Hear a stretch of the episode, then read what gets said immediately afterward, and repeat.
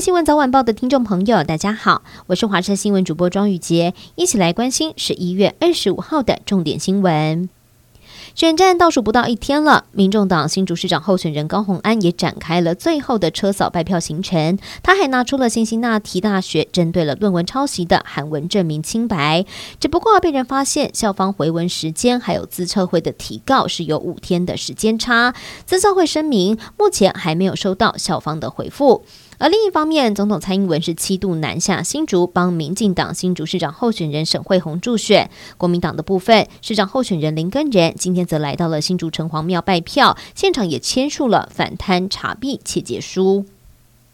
选前倒数，彰化地检署查出了特殊的买票手法。当地田尾乡某一位村长候选人跟一名郑姓庄脚，疑似为了买票不被人发现，就把千元的大钞卷起来塞到塑胶吸管里头，再和文宣品一起分送给选民。原本以为这样像电影的买票手法是神不知鬼不觉，但是调查人员到场搜索的时候，当场看到了在屋子里头有一大把的透明吸管，而且里头还塞着千元大钞，这位。候选人贿选嫌疑重大，向法院申请羁押获准。英超豪门队伍曼彻斯特联队日前才和 C 罗闹得不欢而散，随后宣布，过去十七年来掌权的格拉瑟家族可能要把他们卖了。谁会是曼联的新老板呢？现在引发各界的揣测。除了八月早就表态有意购买的英国化工大王特拉克里夫，还有前足球金童贝克汉也被认为是潜在的买家之一。而另外，英国小报《每日新报》也爆料，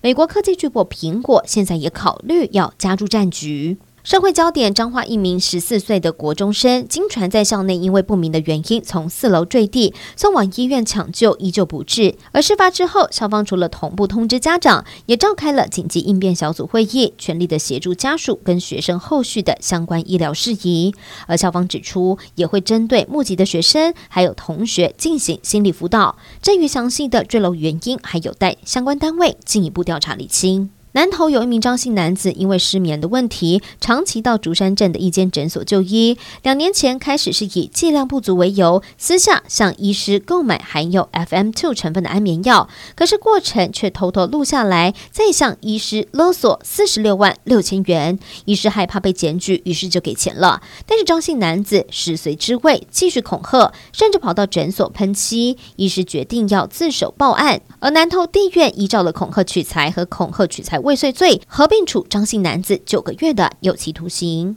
最后要带您关心天气的消息了。明天是选举日，但是提醒大家，在一早的时候，华南云雨区东移，所以在台湾的中部以北跟东北部地区还是会有短暂降雨，并且还会有比较大雨势发生的机会。东部、东南部地区还有在澎湖、金门、马祖会有局部短暂雨，南部地区会有零星的降雨。而明天白天开始，东北季风还会稍微增强，包含了北部、东北部地区会觉得比较凉一点。提醒大家外出的时候一定要记得穿得稍微暖和一些了。